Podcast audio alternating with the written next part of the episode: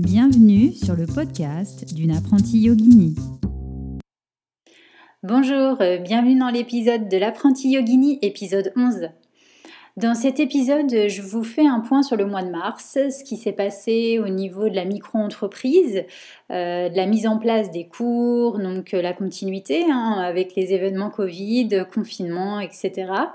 Et puis, je vous fais un point aussi à la fin sur ma pratique personnelle euh, voilà, ce que j'étudie de mon côté, euh, juste pour moi. Et puis bien évidemment, hein, ça vient alimenter aussi euh, automatiquement les cours yoga. Donc c'est parti, je commence avec la partie un peu micro-entreprise et développement des cours. Donc au niveau administratif, c'est hyper simple, pas grand-chose en ce mois de mars, juste la déclaration trimestrielle auprès de l'URSSAF. Et donc c'est cette déclaration trimestrielle que j'envoie à Pôle Emploi. Euh, donc la dernière fois, je crois que sur le dernier podcast, je vous disais qu'il fallait euh, déclarer les heures et envoyer une attestation sur l'honneur. Et dernièrement, euh, Pôle emploi m'a dit que j'avais plus besoin de faire d'attestation sur l'honneur, donc je, déclare quand même les heures par mois.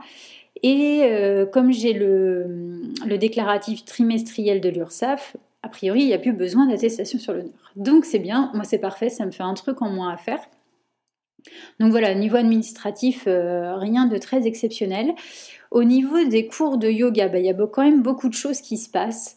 Euh, c'est bien, parce que même s'il y a Covid et confinement, il y a quand même beaucoup, beaucoup euh, de mouvements. Donc euh, en début mars, il y a eu la semaine Illumine. Alors ça, c'est organisé par une amie qui est professeure de Kundalini Yoga. Et donc qui a organisé une semaine, je crois que je vous en avais parlé de cette semaine Bien-être Illumine, où pendant une semaine, tous les jours, on proposait on proposait un cours différent, en alignement avec les planètes, etc. Donc euh, il y a eu euh, la vidéo, première vidéo euh, de yoga. Et bah voilà, c'était une première. J'avais l'habitude sur Zoom, mais vidéo pas du tout. Et en fait, ça s'est plutôt bien passé.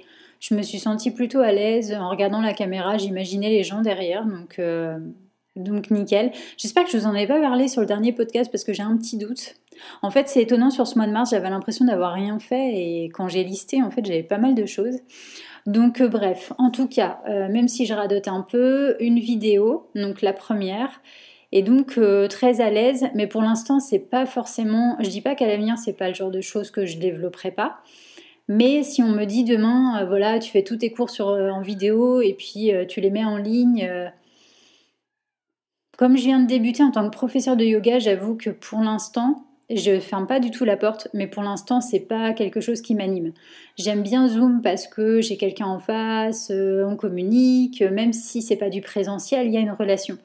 Vidéo, euh, voilà, j'enregistre mon truc euh, et puis et puis après l'élève il fait tout seul. Donc, je dis pas que c'est une mauvaise chose, au contraire. C'est juste que moi, pour l'instant, ça ne m'alimente pas.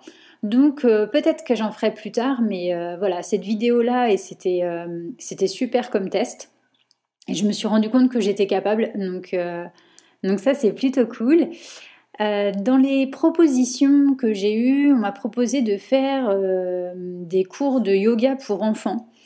Une amie, bah, toujours la même amie, un professeur de Kundalini qui doit peut-être déménager, donc elle nous, elle nous transmet bah, les plans qu'elle a qu'elle a. Et donc, elle avait euh, des cours de yoga pour enfants.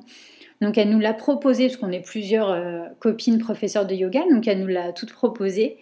Au final, euh, au début, j'étais super emballée par l'idée, parce que voilà, je, suis plutôt à l'aise avec les enfants.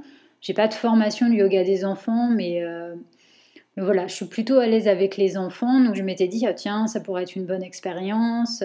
Sauf que c'était trois cours de yoga dans la semaine et il pouvait y avoir entre 10 et 20 enfants. Sachant que euh, même si je m'entends bien avec les enfants, que ça passe bien, que je sais rebondir, etc., euh, je n'ai pas d'enfants moi-même, donc euh, de ce que j'entends des parents, c'est beaucoup, beaucoup, beaucoup d'énergie. Et puis surtout, je n'ai pas d'autorité. En tout cas, pas assez, je pense, pour gérer ce type de groupe. Donc pour l'instant, j'ai refusé j'ai dit, euh, que je voulais pas et euh, enfin en tout cas que je prenais pas cette proposition. Et finalement, euh, bah, ça s'est plutôt bien fait quand même, puisque euh, quelques semaines plus tard, on propose de faire un cours particulier par enfant. Donc ça me permet encore une fois de me tester en douceur. Euh. Alors si on prend le côté argent, ça n'a rien à voir, parce que là, le yoga des enfants, c'était trois fois par semaine. Et c'était plutôt bien payé, donc c'est vrai que par mois, bah, c'est pas négligeable. contre un cours particulier par enfant, donc c'est vrai que financièrement, c'est pas euh, pas la meilleure euh, la meilleure solution, on va dire. Par contre, en termes d'entraînement et de mise en place, ça me correspond beaucoup plus d'avoir un cours particulier par enfant. Et comme pour l'instant, euh, j'ai encore Pôle emploi, bah, autant que je profite justement de, de ces petites pépites, entre guillemets, de ces petits moments privilégiés où, en tant que professeur débutante, voilà, j'ai un cadre idéal avec un parent, un enfant que je connais. Euh, donc, euh, bah, pour moi, c'est l'expérience euh, top pour commencer, entre guillemets, en toute sécurité. Et puis, et puis voir aussi, j'avais déjà donné un cours de yoga pour enfants, mais c'était il y a longtemps. L'enfant était petit, donc là, on va voir comment ça interagit, comment ça bouge. Donc voilà, pour une première, c'est plutôt cool. Sachant qu'en plus, pour le moment, je ne veux pas forcément me spécialiser dans le yoga des enfants. Euh, c'est une belle, euh, je trouve que c'est quand même une belle opportunité de tester euh, si jamais il y a des projets à venir. Voilà, peut-être que ça m'aidera à me lancer. Qu'est-ce qu'il y a eu On m'a proposé aussi de faire un cours particulier prénatal. C'était tous les nouveaux yogas ce mois-ci, prénatal, enfant. Donc euh, prénatal, j'en ai eu un premier ou euh, une première demande, c'était très rigolo, j'ai eu une première demande pour un cours de yoga prénatal. Au final, la personne, euh, parce que moi je fais pas de cours de yoga prénatal particulier. Je vais, j'ai pas un groupe, j'y arrivais, j'ai pas un cours de yoga spécifique que pour les femmes enceintes. Par contre, s'il y a une femme enceinte dans mon cours, j'adapte les postures pour elle sans aucun souci. Alors sans aucun souci, avec euh, beaucoup d'humilité, parce que voilà, je me suis beaucoup renseignée, je me suis entraînée, euh, parce que j'y connaissais rien en fait. Et puis, euh, et puis donc cette personne a préféré, elle a testé un cours où il y avait voilà, un cours spécial prénatal, elle a adoré, elle aimait être avec d'autres femmes enceintes, etc. pour partager, donc c'était super cool pour elle. Et puis, bah, très bizarrement, quelques semaines plus tard, j'ai eu une autre demande pour un yoga prénatal. Donc je pense que voilà, il fallait que je me lance. Et donc là, c'était euh, pour un cours de yoga euh, particulier. Donc encore une fois, pour moi, l'idéal, parce que je connaissais la personne, euh, d'être chez elle, bah, c'est pas pareil que sur Zoom. On a un peu plus confiance. voilà, dans les mouvements. En tout cas, on avait fait un ou deux cours, je crois, ensemble. On a fait deux cours ensemble chez elle. Donc, euh, donc voilà, elle avait un peu une idée de la façon dont on allait travailler ensemble, comment ça allait fonctionner, les postures, comment elle ressentait le yoga en fait pendant cette euh, période-là. Et, euh, et finalement, ça s'est super bien passé. Et depuis quelques semaines, avec l'histoire du confinement, elle est passée sur le yoga prénatal, mais sur Zoom en particulier. Donc on fait un cours particulier sur Zoom et ça s'est super bien passé. Euh, elle avait une petite, euh, un petit questionnement en se disant bah, est-ce que sur Zoom ça va me plaire? Mais euh, elle s'est lancée sans aucun souci et finalement elle a bien aimé. Elle était assez étonnée de l'interaction qu'on pouvait avoir. donc très très cool. Vraiment, c'est vrai que dans l'ensemble, j'ai, pas à dire les gens que j'ai sur Zoom, j'ai des bons retours et ils sont fidèles. Donc euh, j'ai un nombre pour l'instant encore euh, restreint de personnes par cours. Donc peut-être aussi, euh, c'est ça qui est chouette, c'est que bah, pour eux c'est privilégié de ne pas être trop nombreux. Et, et, voilà, on arrive à instaurer quand même une bonne relation via Zoom. J'arrive à les corriger aussi en les regardant. Donc ça se passe plutôt bien. Ça se passe même très bien. Donc c'est vraiment Zoom en tout cas, même pour le futur, qui est euh, déconfinement ou pas, c'est vraiment quelque chose que j'ai envie de développer pour le coup. Parce que je trouve qu'on euh, a une liberté euh, de temps, de jours, d'horaires qui est absolument géniale. Et pour les élèves, c'est pareil. C'est-à-dire qu'il y a des élèves qui qui travaillent énormément dans la journée et, euh, bah, devoir juste sortir leur, ordinateur chez eux, de trouver un petit coin calme et de se poser juste une heure sans avoir à reprendre la voiture. Euh, enfin voilà, aujourd'hui j'ai eu un retour qui était ultra positif euh, sur ça en disant bah, j'espère que tu n'arrêteras pas après parce que c'est une vraie bonne idée et je crois en effet que c'est complémentaire. C'est différent du présentiel. Je crois qu'on peut on peut difficilement comparer les deux. Il y a des avantages dans l'un, des inconvénients dans l'autre. Euh, voilà, en Zoom, on n'a pas le regard de l'autre. Euh, bon, même si évidemment c'est ce qu'on travaille aussi pendant le cours de yoga. Voilà, dans les deux cas, il y a des choses chouettes et puis des choses qui, euh, qui dérangent un peu plus. Mais je trouve que les deux sont super complémentaires. Donc j'ai vraiment envie de développer Zoom. Et en développant Zoom, j'ai euh, créé un projet qui me tient super à cœur. Un projet que j'avais depuis longtemps et j'ai entendu un podcast, euh, je vous en parlerai après. Un podcast, euh, le bruit de la feuille, ça prouve que je travaille.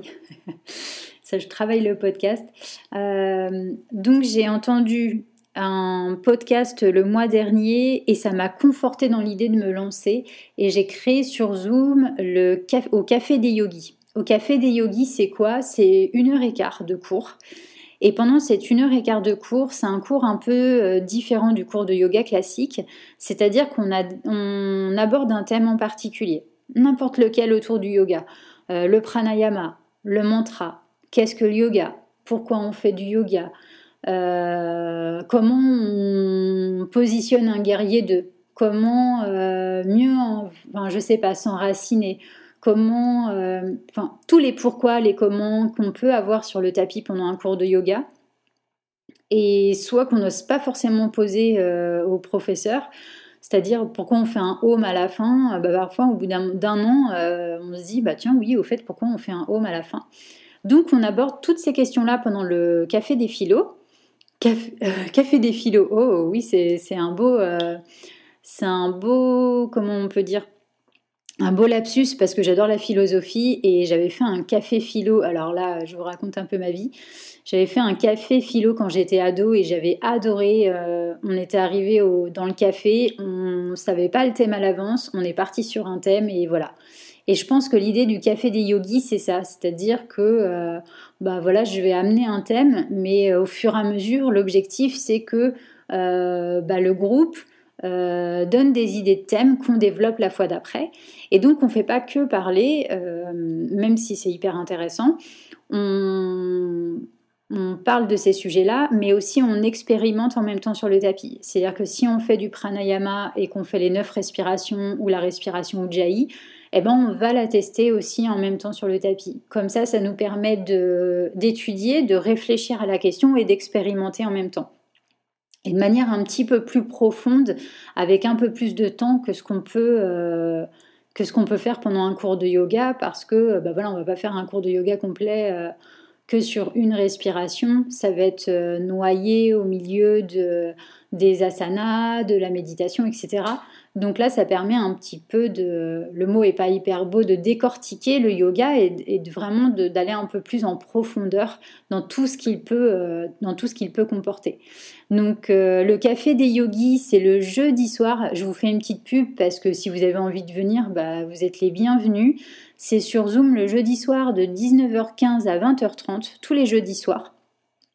Euh, vous pouvez donc euh, vous inscrire euh, sur le compte Instagram, soit sur le compte en, message privé, vous m'envoyez un petit message privé, et donc soit sur le compte du podcast d'une apprentie yogini, parce que ça y est, sur Instagram, le podcast a sa propre page, il a son propre compte, donc n'hésitez pas aussi à aller vous abonner, parce que j'ajoute des informations en plus voilà, je partage des choses aussi dans le mois en plus du podcast euh, sur ce compte. Sinon, sur Instagram, toujours, j'ai toujours le compte euh, Yoga Betty, qui est mon compte en tant que professeur de yoga. Donc n'hésitez pas à m'envoyer un petit message si vous souhaitez vous inscrire. C'est 10 euros le cours. donc voilà, n'hésitez pas à, vous joindre à nous le jeudi soir pour le café des yogis.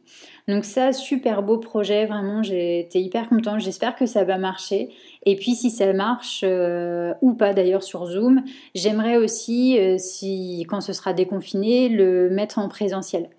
Donc j'aimerais trouver un café où euh, il y a des salles, où il y a des bibliothèques, où ils ont des petits coins maintenant. Il y a, beaucoup de, de, cafés ou de commerces qui ont des petits coins comme ça, tout cosy, qu'on peut, peut louer. Donc J'aimerais vraiment mettre ça en place euh, à côté. Donc voilà pour, euh, je crois que c'est tout. Bah, si je vous en ai parlé hein, de la création du compte euh, Instagram pour le podcast, ça m'a pris du temps, mais je suis hyper contente de l'avoir créé et de lui avoir fait sa page, rien qu'à lui. Quelle chanceux. Euh, et puis, ben, je voulais vous parler de, de ma pratique personnelle. Euh, j'ai étudié pas mal de choses en fait ce mois-ci et j'avais envie de partager avec vous, que vous soyez professeur de yoga ou, euh, ou élève. Déjà en tant que tant qu'élève aussi hein, du yoga parce que je suis une yogini donc comme vous je suis sur le chemin du yoga et ça s'arrête jamais donc donc là, je me suis euh, fait le week-end dernier une retraite, euh, une retraite sur le yoga tibétain. Euh, vous savez, si vous avez écouté les autres podcasts, je comment dire, je fais de la méditation avec euh, des moines tibétains qui font de la méditation Dzogchen.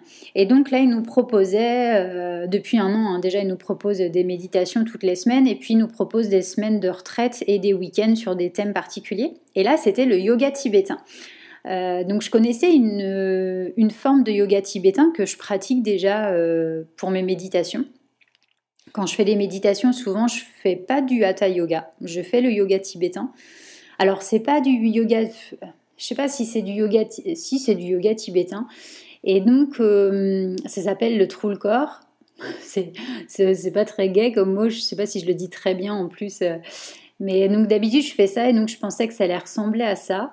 Et en fait, c'était encore autre chose. Là, c'était vraiment du yoga euh, avec des postures comme nous, mais waouh, beaucoup plus, j'ai envie de dire guerrière. Hein. Euh, fallait très très souple. À un moment donné, il fallait se mettre accroupi, euh, passer les bras sous les jambes et attraper les lobes des oreilles. Autant vous dire que je n'ai pas assez de souplesse pour ça. Euh, c'était presque comme un, art comme un art martial. C'était un petit peu comme du jujitsu, mais tout seul, ou du judo tout seul. Donc, mais hyper intéressant. Voilà, il y a des petites choses même si tout ne me parle pas et que je ne referai pas euh, forcément euh, ce type de yoga parce que c'est un peu trop euh, un peu trop fort pour moi. Il y a quand même des petites choses que j'ai retenues et que j'intégrerai, je pense, à mes cours. Qu'est-ce que j'ai fait aussi? Ben, J'ai fait le week-end EFIO, e vous savez, hein, tous les mois, le week-end de l'école de formation de yoga en présentiel. Et le thème du week-end, c'était sur bah, après, ça c'est ce que moi j'en retire. Hein. On a tous une analyse différente du week-end. Mais, euh, mais j'ai ressenti vraiment un week-end axé sur l'intelligence du cœur, euh, apprendre à se faire confiance, notamment dans les cours de yoga. Euh, voilà, ne pas forcément être buté quand on crée un cours de yoga à dire si je veux absolument faire ça. Bah non, se faire confiance, ressentir l'ambiance, ressentir les gens, euh, avoir effectivement une intention d'aller euh, dans une direction particulière, mais aussi euh, avoir l'intelligence du cœur et de savoir s'adapter en fonction de la situation des élèves, de leur forme, enfin voilà. Donc j'ai beaucoup apprécié ce week-end-là. Et puis, qu'est-ce que j'ai fait? Si j'ai fait un atelier, alors je ne l'ai pas fait, hein, j'ai participé ma copine professeure de yoga, Kundalini, hein, Léa, elle organisait euh, sur Zoom une, euh, une soirée, en fait, un atelier Mamoun. Euh, c'était, c'était un atelier de deux heures avec, je ne sais plus comment elle s'appelle. donc elles étaient deux pour faire cet atelier. Et donc la deuxième personne fait de l'EFT. Donc euh, on faisait euh, du Kundalini yoga euh, et de la méditation avec Léa. Et puis l'autre personne faisait de l'EFT et nous a fait faire des rituels. Et donc c'était des rituels très simples, mais j'ai adoré. on a fait de l'eau de lune. Alors c'est pas compliqué du tout. Hein. on met une bouteille d'eau sur le bord de la fenêtre. Le soir de pleine lune, on laisse la bouteille ouverte, on la laisse plusieurs heures. Et puis avant de se coucher, on rentre la bouteille, on la ferme, et puis euh, tous les matins ou tous les soirs ou quand on a envie, on boit de l'eau de lune, on essaie de ressentir l'énergie de, de, la lune. Alors euh, les rituels, euh, qu'est-ce qui fonctionne le mieux Souvent, c'est notre conscience, c'est-à-dire bah, l'énergie que nous, on y met et euh, c'est juste euh, ce que j'aime beaucoup en fait dans les rituels parce que je connaissais pas beaucoup, moi j'en faisais pas spécialement. Euh, j'ai le, le, rituel comme tout le monde, hein, me laver les dents, prendre ma douche, c'est des formes de rituels, hein, c'est des choses qu'on fait tous les jours et qui nous permettent de cadrer un peu notre vie. Mais dans ce type de rituel-là, j'aime bien parce que ça, ça me permet de matérialiser quelque part, de matérialiser ouais, de, transférer dans le matériel parfois cette énergie que je sens, cette... Euh, enfin voilà, c'est comme euh, prendre un carré de chocolat, euh, je sais pas, devant la télé, et ben de boire cette eau de lune, voilà, j'y mets, j'y mets tout mon cœur. Donc j'ai l'impression de me, redonner un petit peu bah, l'amour que j'ai mis pendant ce rituel-là. Et ça me rappelle surtout, je trouve que voilà, c'est ça que j'aime bien aussi, que c'est des petits rappels bah, que la vie, elle peut être magique, hein, tout simplement. Donc j'ai beaucoup aimé ce rituel. D'ailleurs, je l'ai refait là pour, euh, pour la nouvelle lune. Vraiment, j'adore ce genre de choses. Que, euh, en plus, je suis très créative, donc j'adore ça. Et il y avait un autre rituel, euh, là un petit peu plus complexe, mais toujours hyper intéressant là, pour le coup avec ce qu'on avait envie d'abandonner et puis quelle intention on avait envie, quelle intention nouvelle on avait envie de porter. Donc c'était hyper chouette. Enfin, vraiment, j'ai beaucoup aimé ça. Euh, donc ça, c'était euh, la pratique perso, donc euh, week-end retraite yoga tibétain, le week-end formation et puis l'atelier Mamoun. Et puis à côté, c'est qu'est-ce que j'ai écouté? Des podcasts. J'en ai écouté trois ou quatre. J'en ai écouté pas mal ce mois-ci. le premier, c'est mon conjoint qui m'a dit tiens, celui-ci devrait te plaire. alors le podcast, ça s'appelle Les Déviations. Et en fait, c'est une interview de Patrick, qui est un des cofondateurs de la marque Jacadi, si vous connaissez, et qui est devenu en fait chaman. Et donc, il raconte comment, euh, voilà, comment il est passé de cofondateur Jacadi à chaman. une longue histoire, mais euh, hyper intéressant d'écouter son parcours. Euh, donc, j'ai beaucoup aimé ce podcast. Euh, qu'est-ce que j'ai écouté aussi? J'ai écouté euh, un podcast, alors ça, ça avait été conseillé par euh, une personne de ma promo à l'EFIO qui, avait partagé ça. ça s'appelle, si vous êtes professeur de yoga, ça peut vous intéresser, ou enfin, même si vous faites du yoga depuis un moment et que vous vous intéressez à la Bhagavad Gita. c'est sur, ça s'appelle le chemin de la philosophie. C'est France Culture qui fait ce podcast. Et donc, il y a euh, quatre, sessions sur la Bhagavad Gita. Donc, hyper intéressant. Euh, j'en ai profité pour écouter en même temps euh, sur ce podcast Les chemins de la philosophie. Moi, j'adore la philo et j'adore les philosophes. Donc, il y avait un podcast qui était sur comment Nietzsche est devenu philosophe. Donc, j'en ai profité pour écouter aussi. Et c'était hyper intéressant. Vraiment, voilà, vraiment génial. J'ai écouté un autre podcast aussi sur le podcast de salutation. Et là, c'est euh, un podcast, euh, c'est une interview d'une professeure de yoga qui s'appelle Alexandrine. Alors, je ne sais plus son nom, mais euh, si vous cherchez sur le podcast Salutations Alexandrine, vous allez trouver. Et c'est elle, en fait, qui m'a, si vous écoutez le podcast, elle qui m'a, enfin, elle m'a super motivée. Elle m'a pas dit, allez Betty, lance le café des yogis pas du tout. Mais ça, de, l'écouter, euh, je me suis dit, ben oui, euh, lance-toi, quoi. C'est le moment ou jamais de passer à l'action. Euh, c'est trop ce que tu as envie de faire. Donc, pareil, si vous êtes professeur de yoga, ça peut être super intéressant. pour vous de voir bah, comment elle est passée de... je crois qu'elle a travaillé dans le marketing aussi, comment elle, elle, est passée du marketing à professeur de yoga, et puisque ça engendre aussi, parfois on peut l'oublier, mais professeur de yoga, c'est un, si on veut devenir professeur de yoga, alors souvent euh, on ne devient pas professeur de yoga, c'est souvent ça vient à nous en fait, et on se rend compte que c'est un métier du cœur, c'est-à-dire qu'on y met vraiment euh, bah, comme dans le yoga, quoi, tout notre cœur, tout notre corps, toute notre respiration. Et, bah, bah, voilà, parfois, c'est pas toujours quelque chose de facile être professeur de yoga. Hein. Ça implique énormément de choses. Et je trouvais que voilà, elle expliquait tout ça très très bien. Donc n'hésitez pas à aller écouter le podcast de Salutations d'Alexandrine. Donc voilà pour les podcasts. Qu'est-ce que j'ai fait aussi? Euh, Si c'est ça, j'ai fait une... Alors ça, ça n'a rien à voir. J'ai écouté, je m'étais inscrite à une conférence gratuite sur les romans. Parce que j'ai écrit un roman euh, il y a... Bah, déjà, j'ai dû mettre au moins 6 ans à trouver l'idée avant d'écrire le roman. Ouais, au moins 4-5 ans. Euh, et, donc, une fois que j'ai eu trouvé l'idée, hop, j'ai tout écrit. Donc, tout est écrit. Hein. Au moins, le roman, je ne peux pas dire, il est, il est fait. Euh, maintenant, il n'est pas du tout retravaillé. Il n'a ni orthographe, ni syntaxe. En plus, je suis pas vraiment bonne en orthographe, autant le dire. Donc, euh, donc voilà, et j'ai vu une, j'ai fait un cours particulier le mois dernier, et euh, la personne à qui je donnais le cours particulier, elle m'a dit ah mon mari, il a fait de l'auto-édition, euh, il a publié ses livres, c'est moi qui les corrige, etc. Et je me suis dit ah bah tiens c'est rigolo, parce que ça fait plusieurs années hein, que je me dis que je vais finir par imprimer le roman. Et donc, je l'ai toujours quand même un petit peu dans un coin de ma tête. Et là, le fait qu'elle m'en parle, euh, c'était rigolo parce que quelques semaines avant, je me disais, bah oui, il faudrait peut-être que je repense à l'auto-édition, etc.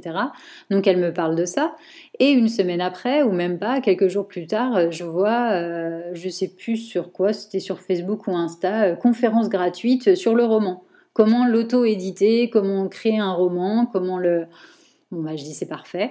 Donc, je me suis inscrite euh, et c'était en plus hyper intéressant parce que c'était Aurélie Valogne qui euh, faisait cette conférence. Je ne sais pas si vous la connaissez, c'est elle qui a écrit euh, Mémé dans les orties. Elle a souvent des titres comme ça que je trouve super rigolo. J'avoue, j'ai pas du tout lu ses livres, mais elle explique comment euh, elle a écrit son premier livre, quelles sont les techniques qu'elle utilise, euh, comment elle a fait de l'auto-édition pour son premier livre d'ailleurs. Et donc voilà, donc c'était hyper intéressant. C'était sur Master Masterclass, je crois. Donc euh, vraiment chouette vraiment très intéressant. Donc j'ai pas repris encore le roman, hein. j'ai noté tout ce qu'elle a dit.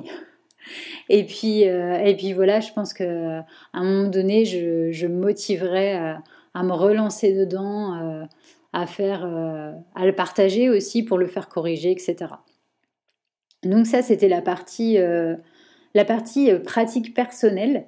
Eh ben, j'espère que cet épisode vous a plu, que vous avez, voilà, vous avez des petites choses, voilà, où vous aurez envie en fait de découvrir ou d'écouter. N'hésitez euh, pas à me laisser des commentaires hein, sur euh, le compte Instagram. Alors c'est plus facile sur le compte Insta parce que euh, sur le compte sur lequel je partage le podcast, c'est pas forcément facile de communiquer. Donc si vous avez des idées, n'hésitez pas. si une dernière petite chose, gros bisous à Camille qui qui écoute le podcast, hein, qui m'a envoyé un super message le mois dernier. Et je vais euh, répondre à une de ces questions, puisque je me dis qu'il y en a peut-être d'autres euh, qui se la posent. Enfin, si vous avez écouté les podcasts, c'est vrai que souvent je parle de moines tibétains et elle me demandait la différence entre les moines tibétains et les moines bouddhistes. Souvent, je dis moines tibétains parce que euh, les moines avec lesquels je pratique sont des moines de la tradition Bonpo qui pratiquent la méditation Dzogchen. En fait, euh, la, tradition Beun, à l'origine, n'était pas bouddhiste. C'est-à-dire que, euh, alors ce que je vous raconte là, c'est ce que j'ai compris, parce que euh, on entend toujours mille et une histoires et au final, on a, on a un peu de mal à démêler le vrai du faux. Mais de ce que j'ai compris, la tradition Beun était présente, était la religion entre guillemets présente avant l'arrivée du bouddhisme au Tibet. Sauf que quand le bouddhisme est arrivé au Tibet, euh, il se serait plus ou moins imposé de lui-même. Et, euh, donc, euh, dans le, bouddhisme, je crois qu'il y a quatre écoles. Et en fait, la tradition Beun a vite compris, puisque c'est une religion qui s'imposait à personne, a vite compris que s'ils ne s'intégraient pas au bouddhisme, ils allaient disparaître. Donc, la tradition Beun, ce serait en fait euh, associée au bouddhisme, un peu comme une cinquième école, je crois. Et euh, donc il y a beaucoup de codes qui se ressemblent, c'est-à-dire qu'ils ont les mêmes vêtements, ils ont les mêmes stupas, ils ont les mêmes. Euh, il y a beaucoup de choses en tout cas euh, qui se rapprochent en fait, qui sont, bah, on dirait des moines bouddhistes. Hein. Mais sur le fond, même s'ils ont beaucoup de choses en corrélation, c'est-à-dire voilà la compassion. Euh, ils ont beaucoup quand même de philosophie, voilà en, cohérence. La tradition bonne est quand même euh, quelque chose de particulier et surtout ça a fait euh, une petite, comment dire, en fait, quand la tradition bonne a intégré les quatre écoles bouddhistes, alors je ne sais pas trop de quelle manière, hein, j'ai pas le détail, mais il y a des politiquement il y en a qui rejetaient en fait cette tradition bonne. Donc je sais que pour certains pratiquants euh, Bonpo, euh, ils aiment pas trop quand on dit que c'est bouddhiste, ou certains bouddhistes disaient que voilà, le tradition bonne c'était pas du bouddhisme. Enfin bref, il y avait un petit peu comme ça des choses politiques. Le Dalai Lama, je crois, a fait place nette avec tout ça en disant que que euh, la tradition bonne était reconnue euh, comme une école, euh, voilà, faisant partie des, des quatre écoles. mais c'est pour ça que dans les podcasts, je fais, dis toujours moine tibétain. Je dis pas moine bouddhiste parce que voilà, s'il y a des personnes qui pratiquent la méditation dzogchen, qui pratiquent, voilà, qui pratiquent avec des moines de la tradition bonne, voilà, pour certains, c'est pas du bouddhisme. Donc c'est pour ça que je fais une différence. J'ai trouvé, alors ça c'est mon truc à moi, j'ai trouvé moine tibétain, je me suis dit que c'était plus facile pour euh, voilà, essayer de mettre tout le monde d'accord. Mais voilà pourquoi je dis pas moine bouddhiste. Donc euh, ben, j'espère que tout ça vous a plu. Je vous souhaite un très beau mois d'avril, même s'il a déjà bien commencé. Et puis je vous dis à très bientôt.